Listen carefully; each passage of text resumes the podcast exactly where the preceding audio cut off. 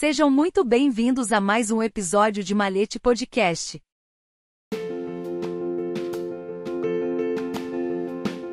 O que é ser livre de boa moral na maçonaria?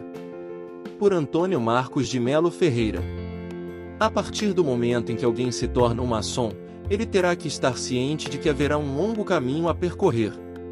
Podemos dizer que é um caminho sem fim. Ao longo desta jornada, há momentos bons e momentos ruins. Os bons devem ser usados como incentivo, e os ruins não podem ser motivo para desanimar e abandonar a jornada iniciada. A linguagem, ainda usada nas lojas maçônicas, diz que o aprendiz maçom é uma pedra bruta que deve ser cortada para se tornar uma pedra cúbica. Este é o início de sua jornada maçônica. Os instrumentos básicos de viagem são conhecidos do maçom desde sua primeira instrução, a régua de 24 polegadas, o macete e o cinzel. Com o progresso, nós maçons recebemos outros objetos. As ferramentas de trabalho, claro, são simbólicas. Todos os símbolos nos abrem portas, desde que não nos atemos apenas a definições morais. É na nossa quarta instrução, que começamos a compreender os significados da nossa jornada maçônica, do espírito maçônico, que nos ensina um comportamento original que não se encontra em nenhum outro grupo de homens. Se isso não for assumido, não se será um bom pedreiro, livre de bom caráter. O que significa ser livre de boa moral na concepção maçônica? Livre de bons costumes implica que, embora todo homem seja livre no verdadeiro sentido da palavra, pode ser aprisionado por obstáculos sociais que o privam de parte de sua liberdade e o tornam escravo de suas próprias paixões e preconceitos. Assim, é desse jugo que ele deve se libertar, mas só o fará se tiver bons hábitos, ou seja, se já tiver, em sua personalidade, preceitos éticos, virtudes, bem fundamentados, o ideal de homens livres e de bons costumes, ensinado por nossa sublime ordem, mostra que a maçonaria visa, desde os tempos mais remotos, o aperfeiçoamento espiritual e moral da humanidade, lutando pelos direitos dos homens e pela justiça, pregando o amor fraterno, procurando unir esforços para um maior e mais perfeito entendimento entre os homens, para que se estabeleçam os laços indissolúveis da verdadeira fraternidade, sem distinção de raça nem de crenças, condição indispensável para que haja verdadeira paz e entendimento entre os povos. Livre, palavra derivada do latim, designa em sentido amplo tudo aquilo que está livre de qualquer condição, constrangimento, subordinação, dependência, encargo ou restrição. A qualidade ou condição de ser livre, assim atribuída a uma coisa, significa a liberdade de ação em relação a ela, sem qualquer oposição, que não se baseie em restrição legal e, sobretudo, moral.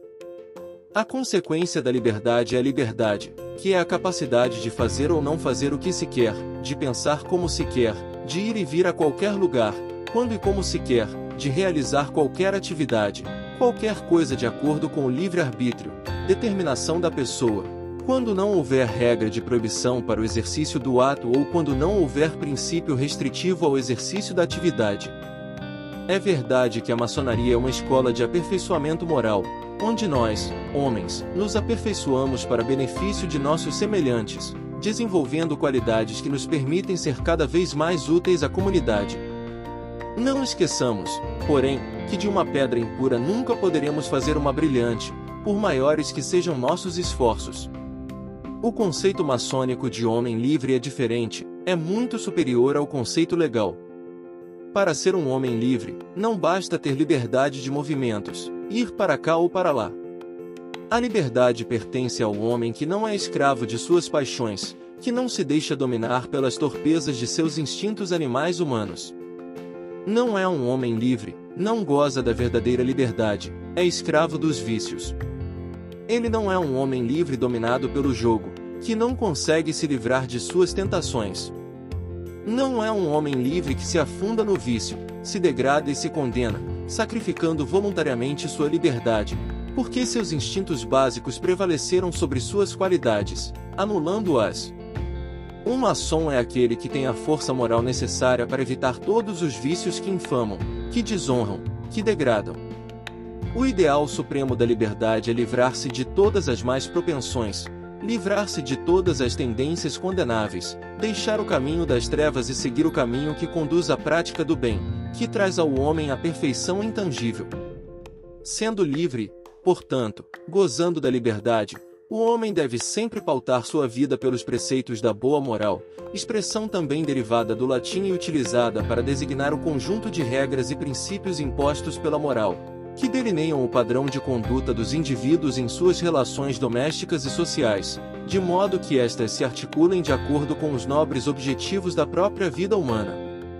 Os bons costumes referem-se mais especificamente à honestidade das famílias, à modéstia dos indivíduos e à dignidade ou decoro social.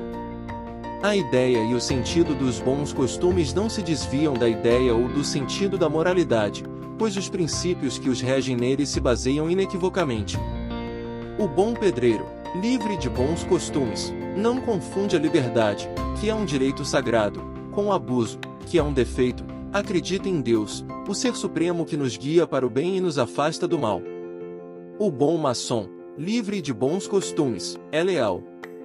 Quem não é fiel aos outros é desleal consigo mesmo e traz seus compromissos mais sagrados, cultiva a fraternidade, porque é a base fundamental da maçonaria, porque só pelo culto da fraternidade podemos alcançar uma humanidade menos sofrida. Recusa reconhecimentos porque se satisfaz com o prazer de ter contribuído para fazer viver um semelhante.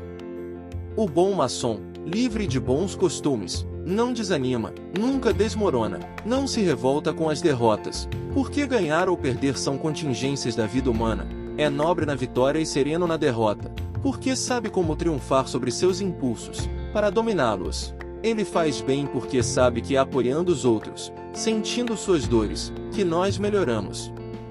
O bom pedreiro, livre de bons costumes, tem horror ao vício, porque é o oposto da virtude, que ele deve cultivar, é amigo da família, porque é a base fundamental da humanidade, tem qualidades morais para ser maçom, não humilha os fracos, os inferiores, porque isso é covardia, e a maçonaria não é refúgio de covardes, ele trata os outros fraternalmente para não trair seus juramentos de fraternidade, não se desvia do caminho da moralidade, pois quem dele se desvia é incompatível com os objetivos da maçonaria.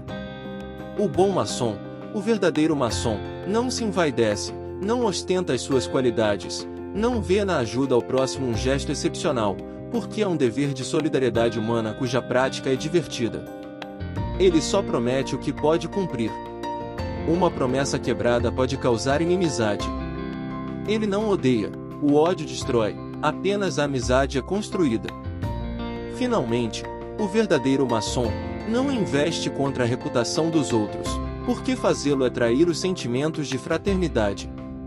O maçom, o verdadeiro maçom, não tem apego ao ofício, pois é para cultivar a vaidade, sentimento mesquinho, incompatível com a elevação de sentimentos que o bom maçom deve cultivar. Os vaidosos buscam posições em que se destaquem, os verdadeiros maçons buscam um trabalho que traga a maçonaria à tona.